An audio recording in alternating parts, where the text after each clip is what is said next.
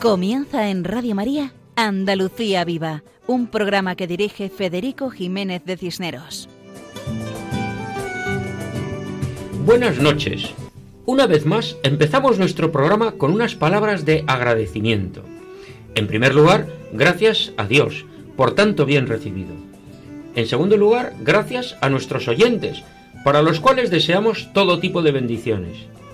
Reciban todos ustedes un saludo muy cordial de todo el equipo que hacemos este programa, con la ilusión de hablar de todo lo bueno y solo lo bueno que tenemos en Andalucía. En esta ocasión contamos con María José Navarro, que nos acompaña en la dirección del programa de esta madrugada. Bienvenida una vez más a este programa Andalucía Viva, que es también tu programa. Muchas gracias Federico y un saludo muy especial para todos.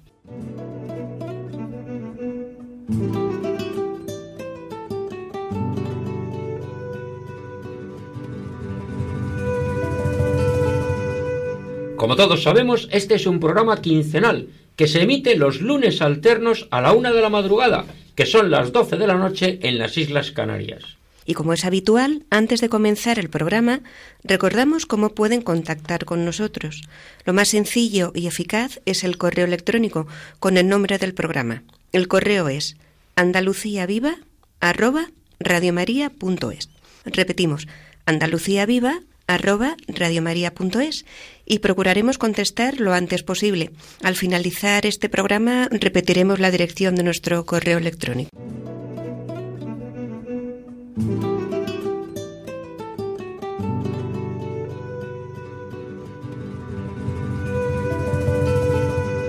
Seguidamente enunciaremos las distintas partes del programa de hoy. Esta noche estrenamos una sección nueva que hemos titulado Puertas Abiertas y está dedicada a la atención a las personas vulnerables. Hoy hablaremos de los ancianos y como ejemplo la residencia de ancianos Santa Teresa de Jesús Jornet en Guadix.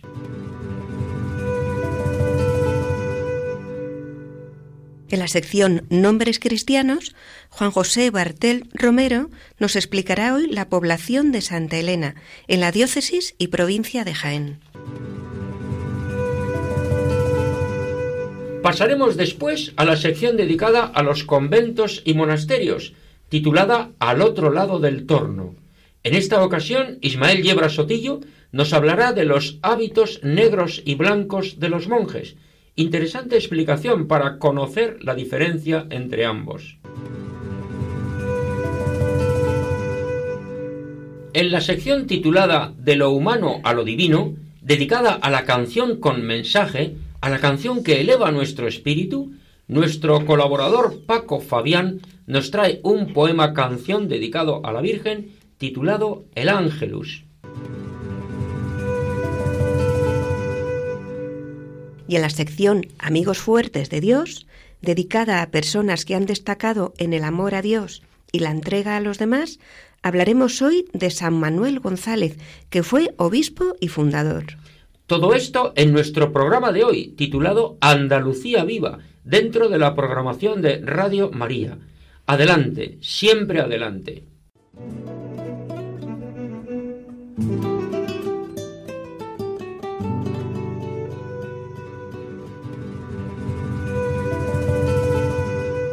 Estos días estamos viviendo la cuaresma, ese tiempo fuerte centrado en las tres palabras cuyas iniciales forman la ola la oración, la limosna y el ayuno.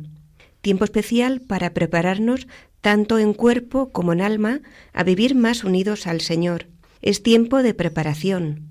La cuaresma es una oportunidad maravillosa para centrar nuestra vida, siempre teniendo claro que vamos derechos a la Pascua, a esa fiesta central de nuestra fe cristiana.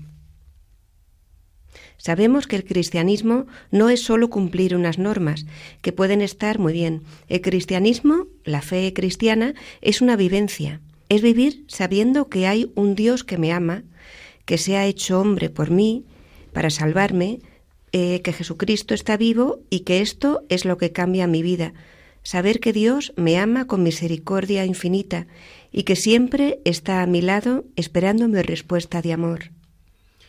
Para conocer cómo se vive la cuaresma en una familia cristiana andaluza, Preguntamos a una madre de familia. Contamos con la colaboración de Ana María Ortiz de Tena. Adelante, Ana. Quisiera contar brevemente cómo se puede vivir la cuaresma en familia, concretamente cómo la vivimos en nuestra familia, por si esto puede ayudar y animar a otras familias a vivir este tiempo litúrgico. La cuaresma es un tiempo de preparación para acompañar a nuestro Señor en su pasión, muerte y resurrección. Quizás esto lo sabemos, nos lo han dicho desde siempre, pero es que en nuestra familia es así y se vive así. Es la mirada puesta en la pasión del Señor lo que nos anima a vivirla. Lo que queremos en Cuaresma es acercarnos más al Señor, contemplarlo en los misterios de su pasión, muerte y resurrección, y seguirle aceptando nuestras cruces de cada día.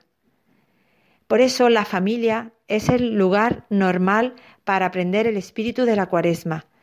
Yo lo aprendí así de mis padres.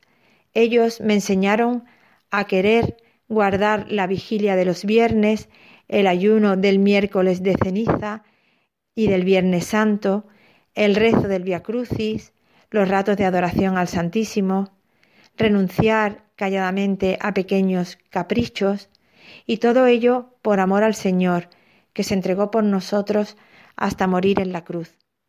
Ahora en nuestro hogar son nuestros hijos los que lo viven con nosotros.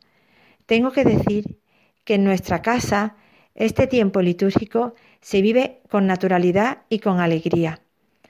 Pues desde días antes ya comentamos en las comidas y en otros momentos de reunión familiar cuánto queda para Semana Santa, cuándo es miércoles de ceniza, cuándo es el Via Crucis de nuestra hermandad, cuándo hay un acto penitencial en la parroquia y otras muchas cosas que se celebran en la cuaresma. Con naturalidad, porque nos recordamos, por ejemplo, que mañana es vigilia. Mamá, acuérdate de la comida para mañana. Son nuestros propios hijos los que nos lo recuerdan. Oye, el viernes hay Via Crucis en la parroquia. ¿Quién va a ir? Mañana hay confesiones. Y así todos los momentos en los que podemos estar con el Señor. Son nuestros hijos los que lo viven con más ilusión, y no por obligación, sino sintiendo de verdad lo que viven y lo que hacen. Y esto nos anima a nosotros, sus padres, a vivirlo con verdadero sentido. Quisiera contar alguna anécdota ocurrida en casa que muestra cómo ellos han asimilado el verdadero sentido de la cuaresma.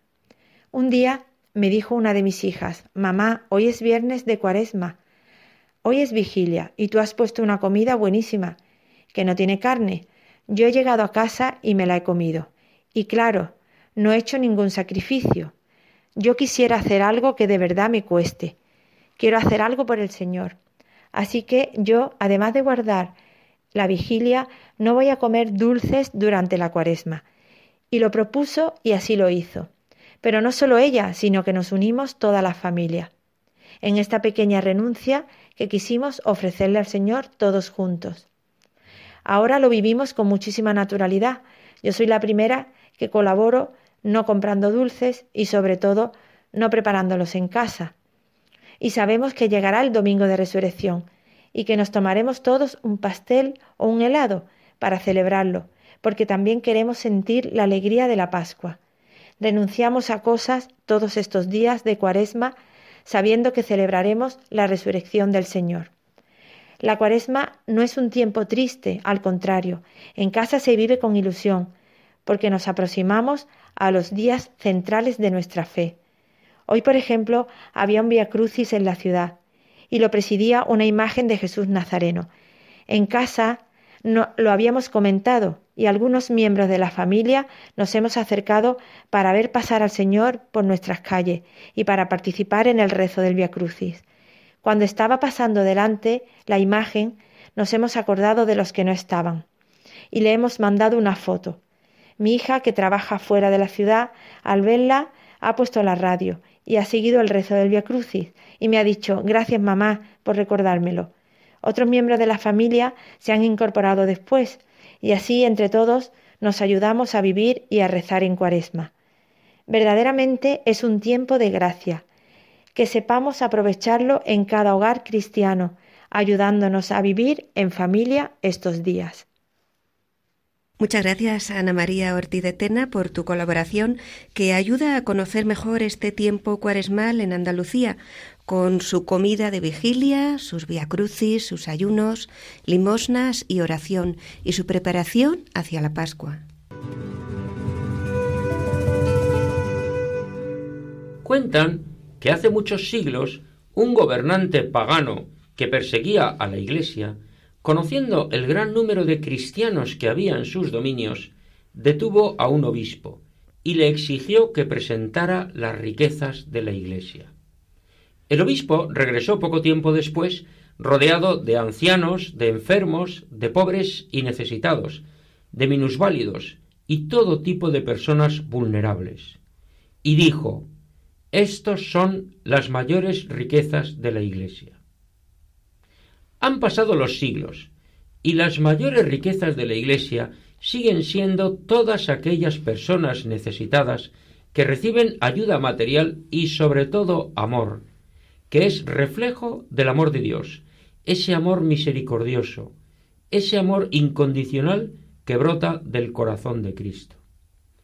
Porque cualquier persona puede recibir atención médica, escolar o alimenticia en el estado del bienestar, pero recibir amor solo lo pueden recibir los que son amados, y amar a los necesitados es cosa de Dios.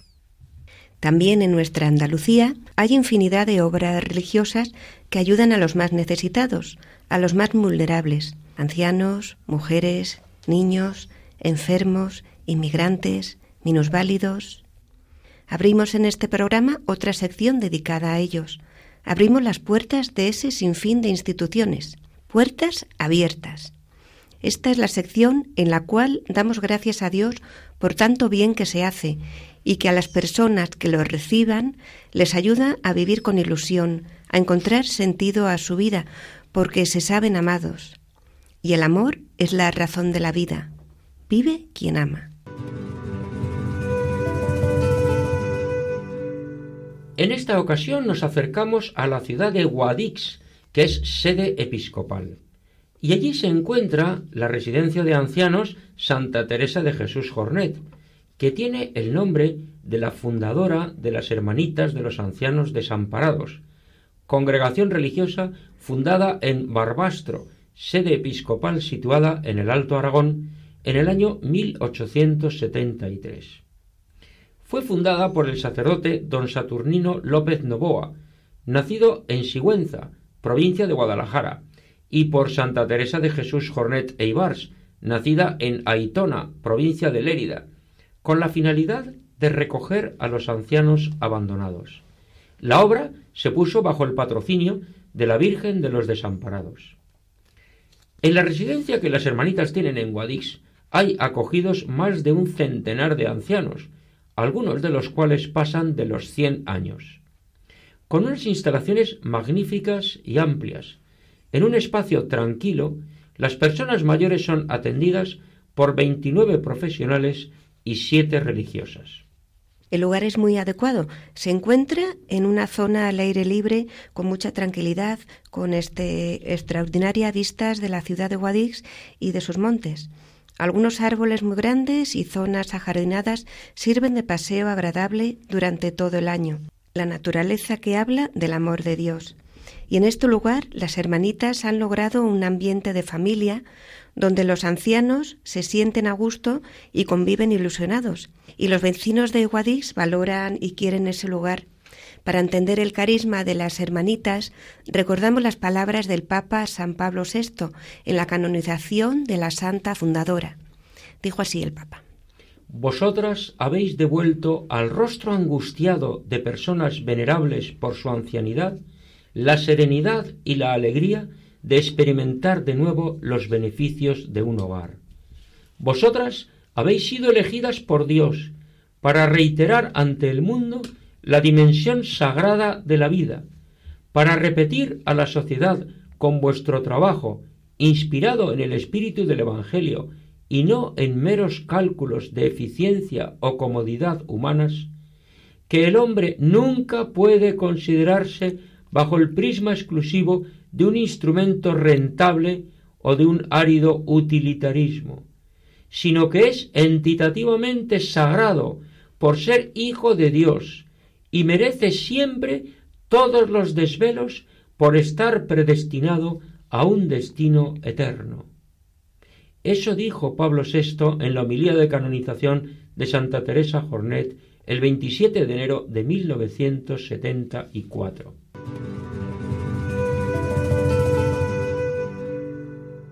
Con la sencillez característica de las hermanitas, nos recuerdan que su fin específico es el ejercicio constante de la virtud de la caridad cristiana en los ancianos más vulnerables, acogiéndolos en un ambiente de familia y atendiendo todas sus necesidades materiales, de afecto y espirituales.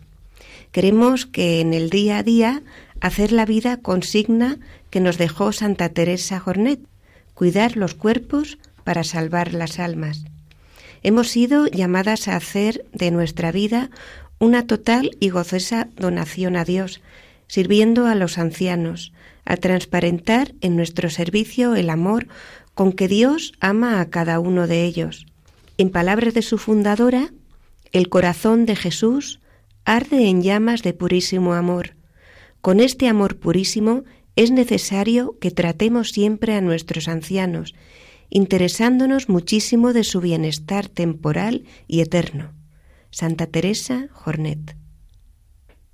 En Guadix, en la residencia de ancianos Santa Teresa Jornet, vemos el rostro de Dios en el cuidado a las personas mayores, para que vivan su ancianidad rodeadas de amor, de ese amor que es reflejo de la presencia de Dios.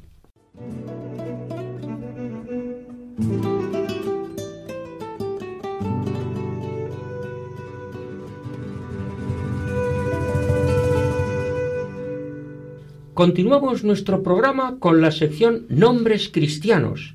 Hoy Juan José Bartel Romero nos acercará a Santa Elena, una población enclavada en Sierra Morena, junto al paso de Despeñaperros, con interesante historia. Adelante, Juan José. Hola, amigos de Radio María. Lindando con la provincia de Ciudad Real, al norte de la provincia de Jaén, llegamos a Santa Elena, la parte norte de su término municipal se encuentra dentro del Parque Natural de Despeñaperros y su posición la convierte en el mayor punto de paso obligado en las comunicaciones entre Andalucía y la meseta central, por lo que recibe el sobrenombre de Puerta de Andalucía. Santa Elena pertenece a la diócesis de Jaén. Sus habitantes reciben el gentilicio de Santa Eleneros. La zona Estuvo habitada desde la época de la prehistoria, como muestran las pinturas rupestres de hace más de cinco mil años de antigüedad que fueron declaradas Patrimonio Mundial por la UNESCO en 1998. Dado que en las inmediaciones de la localidad se disputó la batalla de las Navas de Tolosa, esta localidad está muy ligada a la misma, de hecho existe en las cercanías el Museo de la Batalla de las Navas de Tolosa. Se le considera puerta de la conquista de las tierras del sur por parte de la corona de Castilla, y donde, en el escenario de la lucha, mandó construir el rey Alfonso VIII una ermita en honor de la Santa Cruz, a la que se le atribuyó el milagro de la victoria de las tropas cristianas y que fue propiedad del arzobispo de Toledo, don Rodrigo Jiménez de Rada. La victoria de las tropas cristianas se conoce con el nombre de Triunfo de la Santa Cruz, y ningún nombre mejor para bautizar esta iglesia que el de Santa Elena, madre del emperador Constantino. De esta célebre batalla toma su patronazgo la emperatriz Santa Elena, que tan vinculada estuvo al símbolo cristiano y fue nombrada alcaldesa perpetua. Presenta la peculiaridad Santa Elena, a diferencia del resto de las nuevas poblaciones, de no tener como patrona oficial a la Inmaculada Concepción, advocación por la que el rey Carlos III sentía especial predilección hasta el punto de hacerla patrona universal de España y sus dominios de ultramar. Celebra Santa Elena sus fiestas patronales el 18 de agosto, festividad de la Santa que le ha dado nombre al pueblo. Si bien el que le fue dado oficialmente por el intendente Pablo de Olavide, director del proyecto de colonización de Sierra Morena en el siglo XVIII, fue el de Aranda del Presidente para distinguirla de Aranda del Duero, nombre con el que honraba al entonces presidente del Consejo de Castilla y del gobierno de Carlos III, el conde de Aranda, pero esta denominación no prosperó popularmente.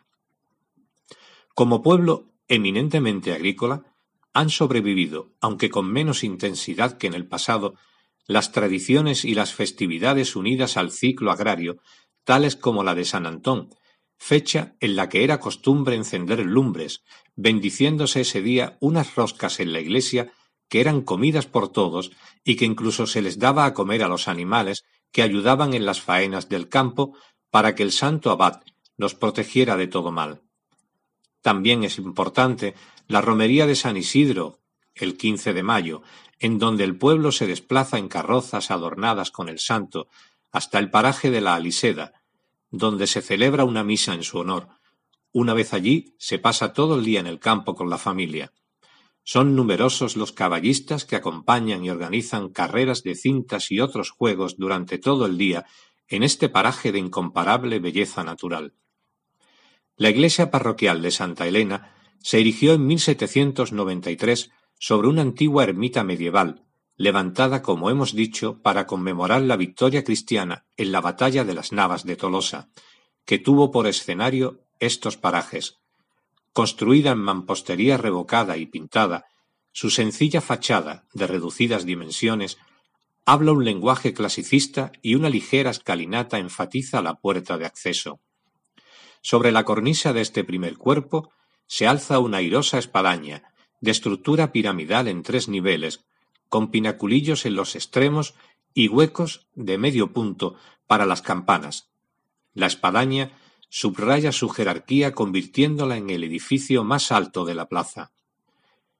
En el interior de la iglesia presenta una sola nave de cajón, cubierta con bóveda de medio cañón y lunetos dobles a los lados. El presbiterio se abre con un arco toral y también se observan hornacinas formadas por columnas toscanas. La cabecera de la iglesia la preside la imagen escultórica de la patrona, Santa Elena, entre columnas dóricas que soportan un entablamento y un frontón curvo. La iglesia alberga algunas piezas interesantes del patrimonio, especialmente dos cuadros, uno de Santa Catalina de Alejandría del siglo XVII y el otro de la Inmaculada Concepción de finales del XVIII. Y hasta aquí nuestro pequeño homenaje a la población de Santa Elena. Hasta el próximo programa, amigos de Radio María. Muchas gracias, Juan José Bartel Romero, por tu explicación de la población de Santa Elena en la diócesis y provincia de Jaén.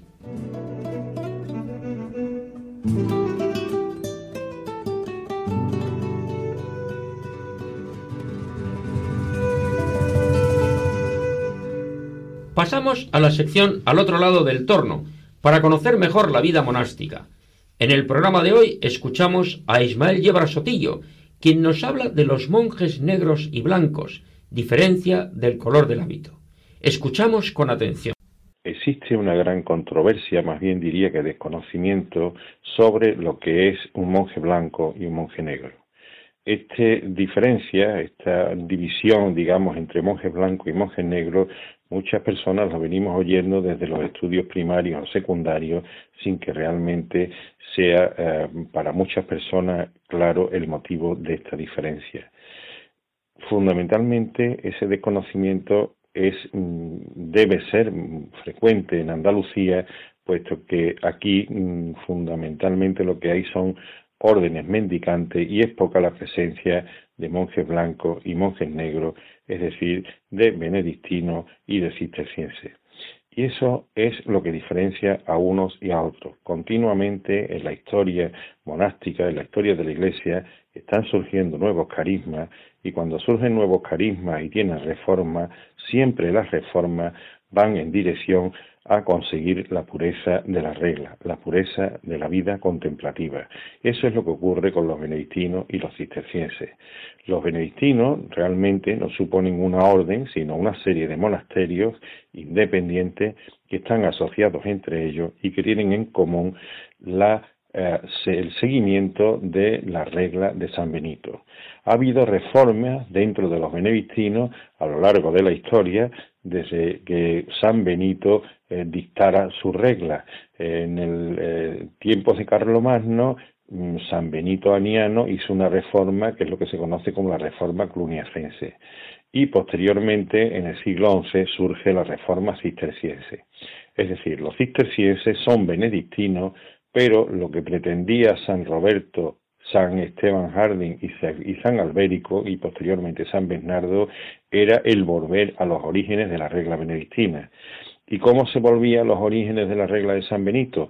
Pues fundamentalmente velando por la pureza de la regla, que los benedictinos pues habían caído un poco en el boato, en ser un ciertamente ampuloso y auténticos monasterios y sus abades se comportaban como, se comportaban como señores feudales y los cistercienses querían volver a esta pobreza evangélica, a esta eh, regla que se cumpliera al pie de la letra. Así que lo primero que hicieron los cistercienses fue optar por una túnica blanca simplemente porque la túnica blanca, el lienzo blanco, no tenía el coste añadido del teñido como era el de los benedictinos, que era negro y sigue siendo negro, y ellos pensaban que optando por el más barato, pues volvían más a la pureza y a la pobreza evangélica. Ahí surge fundamentalmente la diferencia entre monjes negros, los benedictinos, y monjes blancos, los cistercienses, es decir, los benedictinos que habían seguido la reforma cisterciense.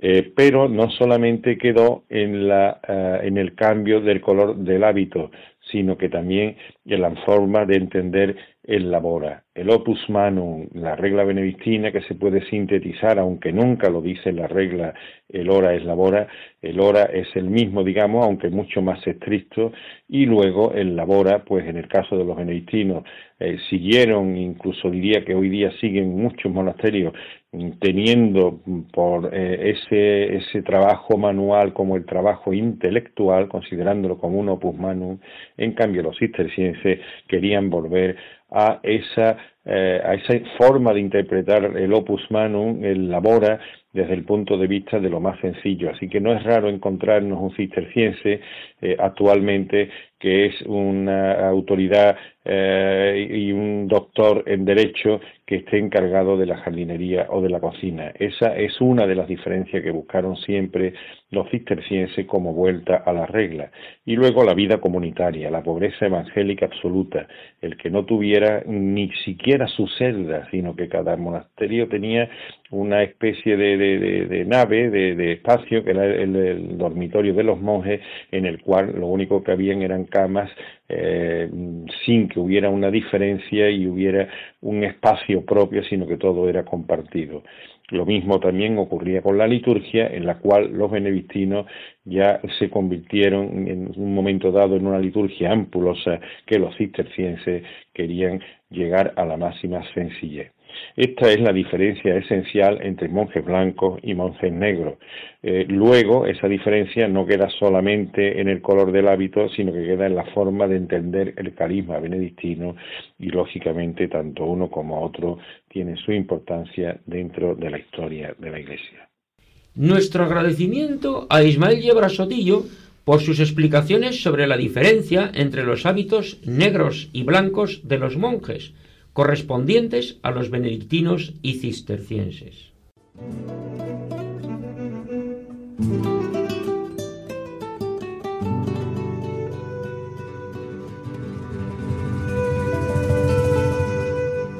Y llega nuestra sección titulada De lo humano a lo divino, dedicada a la canción con mensaje. Una vez más, Paco Fabián nos ofrece un poema canción dedicado al rezo del ángelus esa hermosa costumbre tan popular que es un alto en el trabajo a mediodía para piropear a nuestra Madre la Virgen María. Adelante, Paco.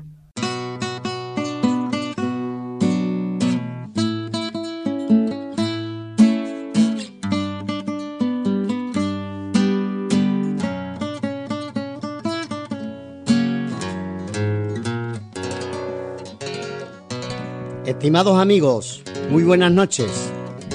En el anterior programa os ofrecí una sevillana de los Romeros de la Puebla, grabadas en el año 1978. Pues el mismo grupo, unos años antes, en 1973, sacaron otro álbum donde incluyeron un poema canción dedicado al rezo del Ángelus. Este tema es el que he preparado para cantaros hoy. Seguro que, como a mí, nos ayudará a no dejar de dedicarle diariamente, sobre el mediodía, este piropo de canción a nuestra Madre la Virgen. Aquí lo tenéis.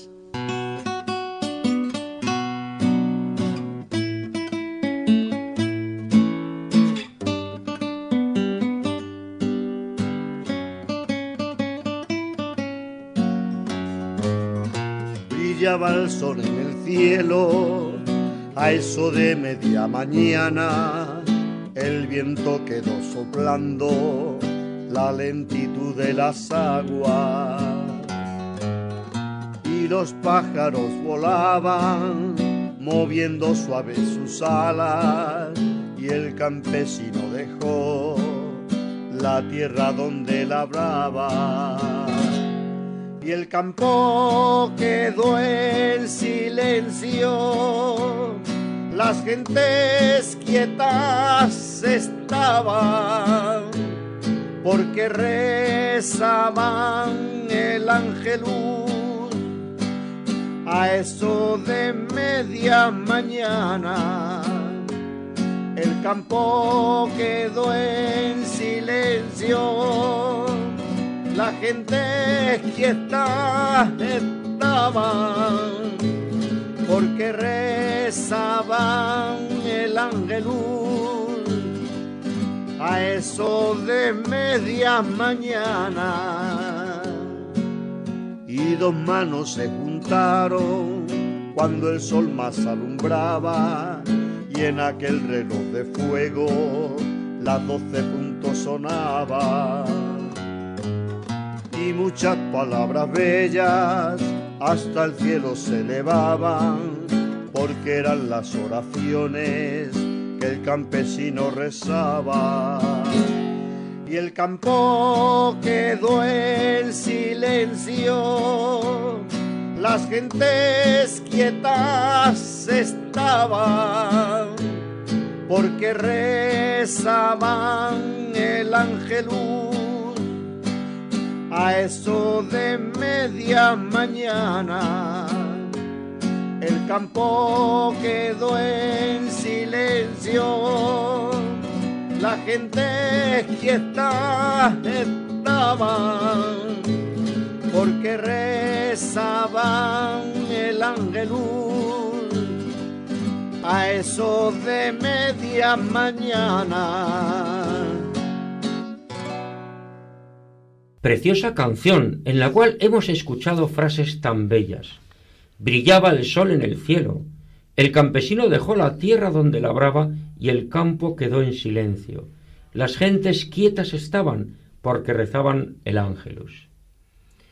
En muchos pueblos de nuestra Andalucía, las campanas de las iglesias y de los conventos y monasterios tocan a la hora del ángelus, y esto ayuda a rezarlo. Muchas gracias, Paco Fabián, por tu canción. Y llegamos a la sección dedicada a las personas que han destacado en el amor a Dios y la entrega a los hombres. La sección la llamamos Amigos Fuertes de Dios. Hoy hablaremos de San Manuel González. En el programa anterior tuvimos la ocasión de hablar acerca de don Manuel Siurot, un seglar casado y que dejó el ejercicio de la abogacía para dedicarse a los niños pobres, a comienzos del siglo XX en Huelva. Pasó de ser abogado a maestro. Y precisamente en la entrevista salió el nombre de San Manuel González, que entonces era arcipreste de Huelva y que conoció a Siurot, hasta el punto que cuentan que era su otro yo. Pues bien, ya que conocimos a Siurot, hoy vamos a conocer a San Manuel González. Y para ello contamos con la presencia de la hermana María Lourdes Caminero de las Misioneras Eucarísticas de Nazaret, popularmente conocidas como las Nazarenas. una congregación religiosa fundada por San Manuel González. Ella nos va a contar cosas muy interesantes de su fundador. Bienvenida al programa Andalucía Viva de Radio María Hermana y muchas gracias por compartir con nosotros este tiempo. Buenas noches y muchas gracias por poder con todos hablar algo sobre este gran hombre, San Manuel González. Comenzaremos hablando un poco de la vida de San Manuel. Nació en Sevilla el 25 de febrero de 1877 y murió en Madrid el 4 de enero de 1940.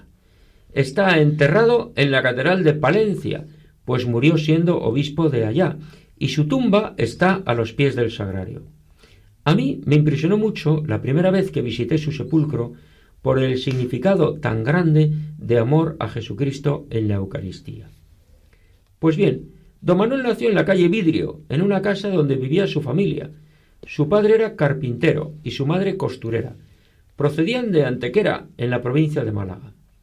Era una familia sencilla que pasaban apuros económicos, lo que no impidió que fueran generosos con el Señor y Dios les bendijo con cinco hijos.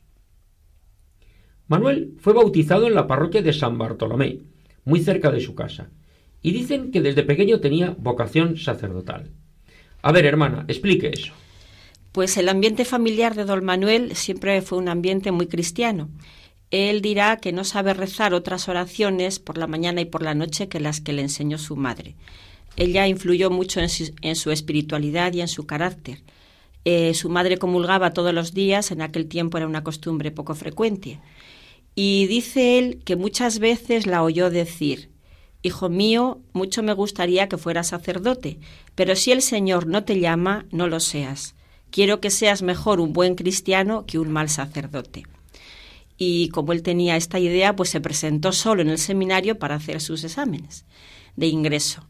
Y yo pienso que qué importancia tienen las familias cristianas. Y cuentan también que ya de niño eh, Manuel tenía gran afición a la música. Tenía un oído fino y voz dulce y vibrante, eh, por lo que fue admitido en el Colegio de San Miguel frente a la Catedral de Sevilla, donde el cabildo atendía a la formación de los niños del coro.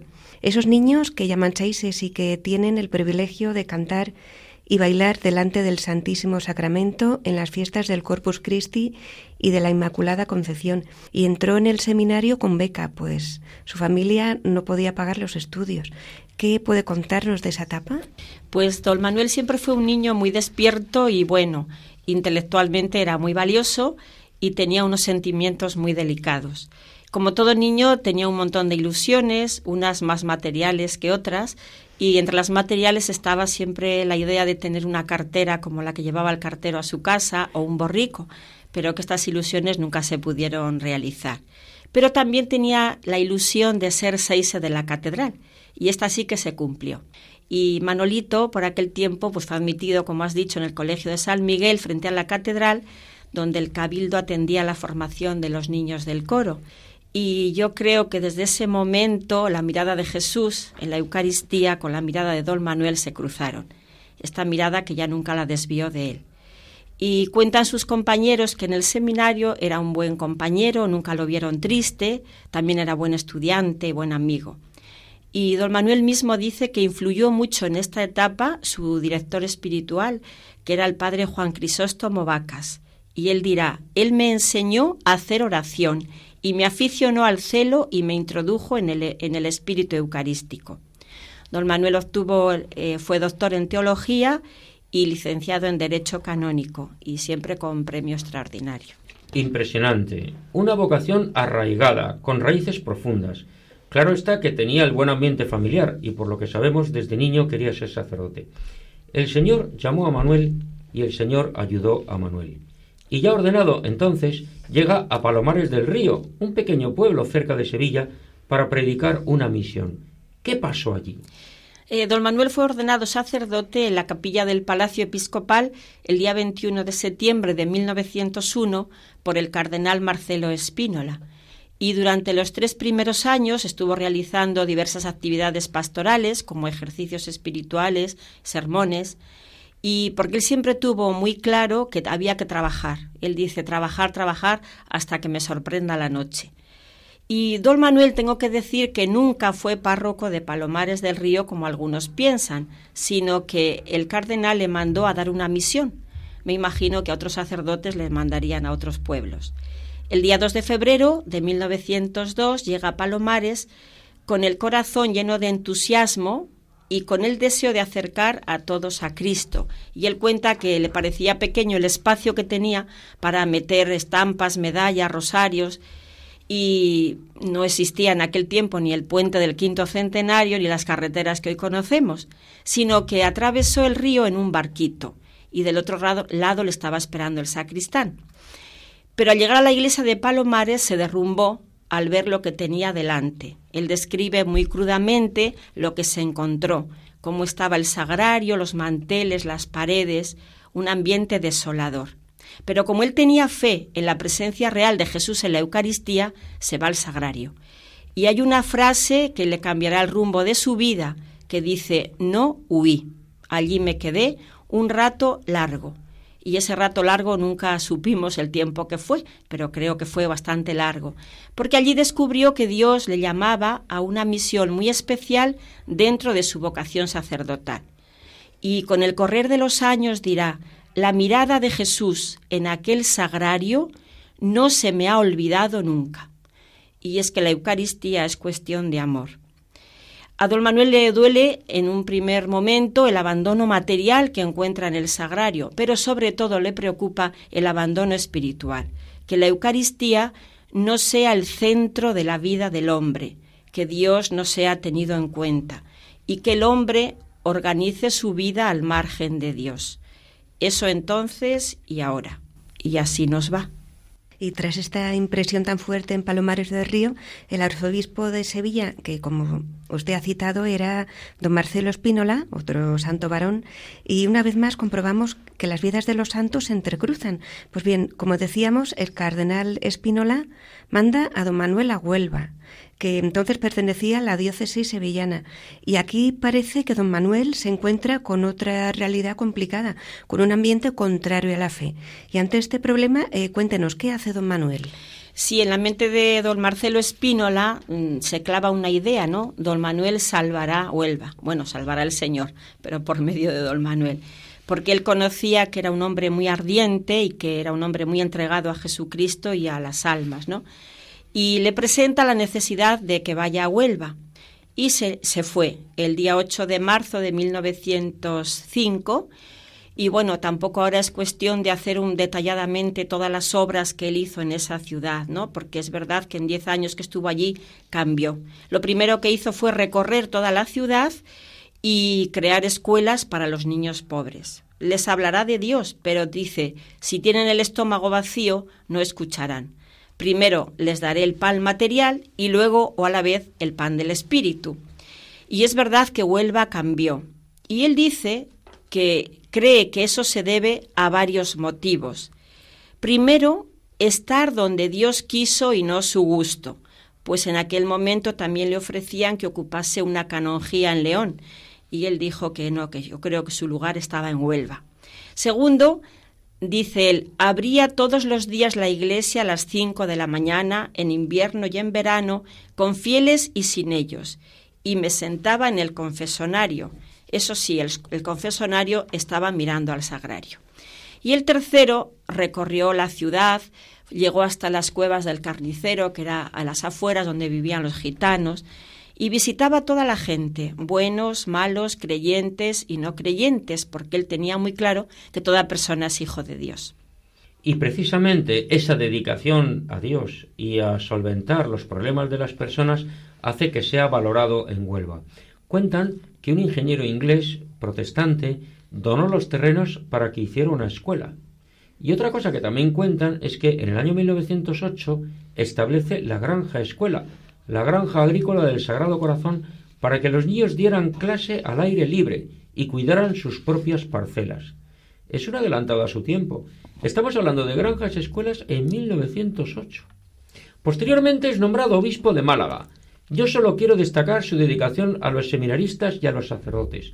Construye un magnífico seminario que se conserva dedicado al corazón eucarístico de Jesús. Siga contándonos, hermana.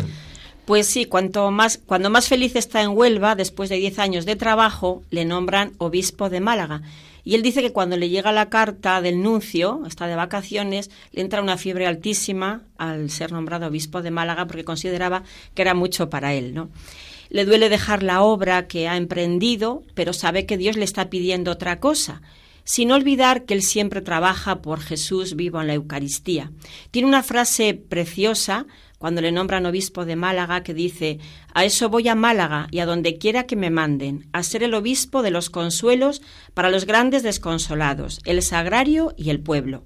El sagrario porque se ha quedado sin pueblo y el pueblo porque se ha quedado sin sagrario conocido, amado y frecuentado recorre la diócesis y se encuentra pues que hay una gran escasez de sacerdotes y es necesario construir un nuevo seminario.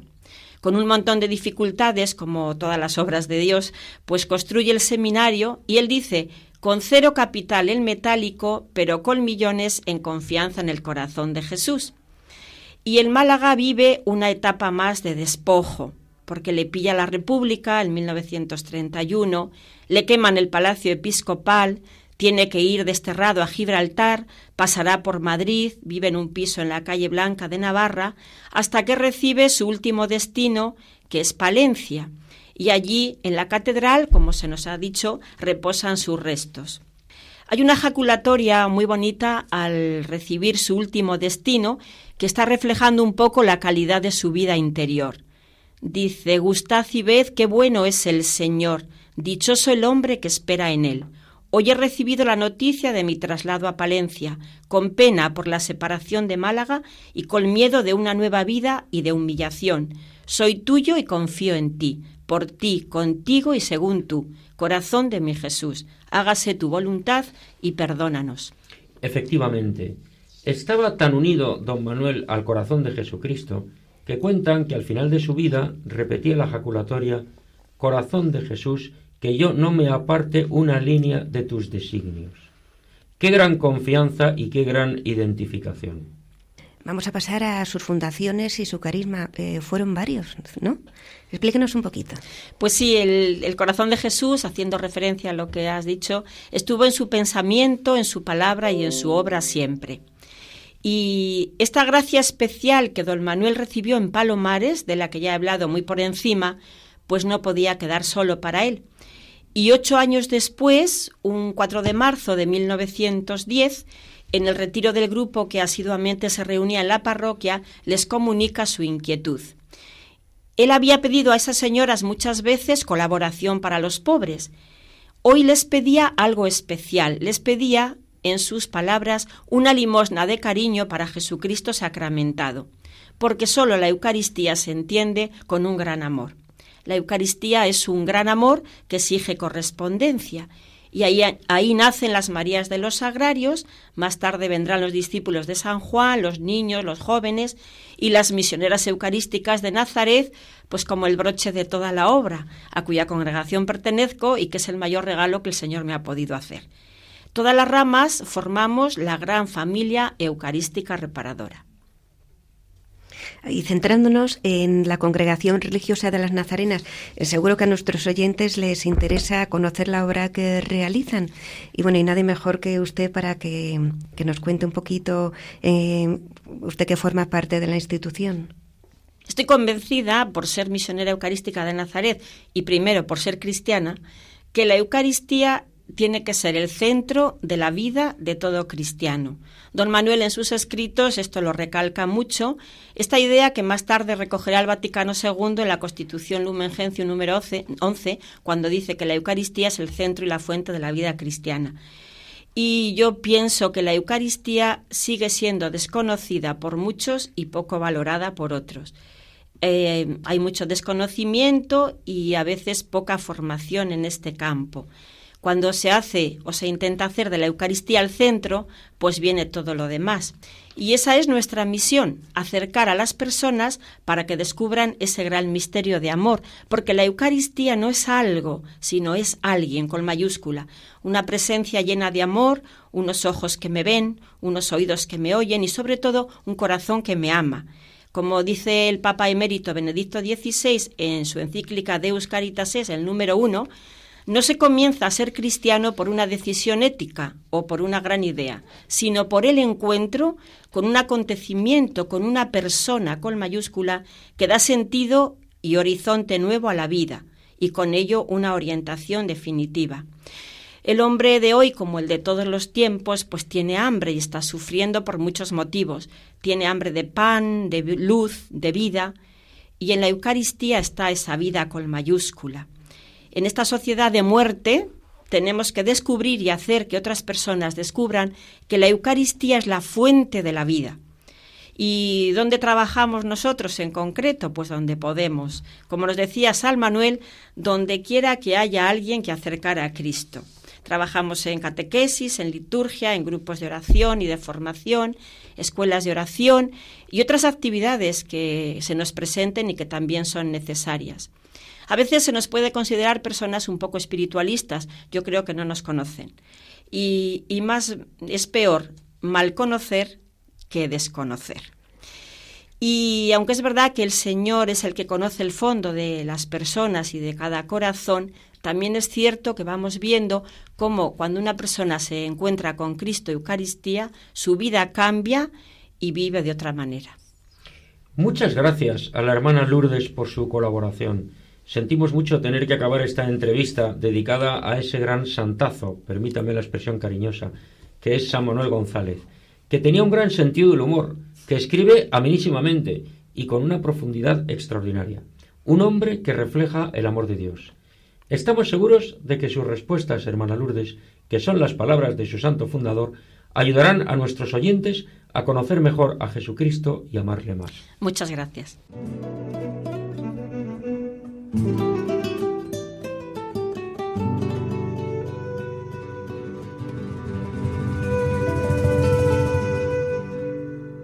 Queridos oyentes, estamos terminando el programa de hoy.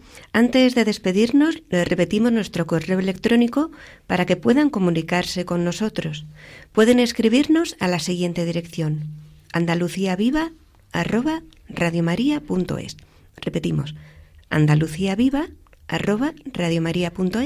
y les contestaremos con mucho gusto. Agradecemos todas las sugerencias.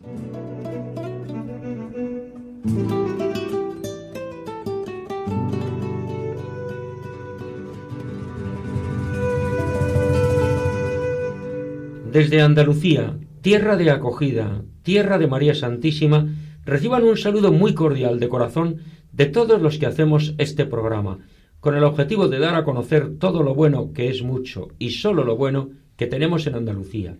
Y tras esta despedida por hoy, les pedimos que continúen con la sintonía de Radio María. Hasta el próximo programa, si Dios quiere.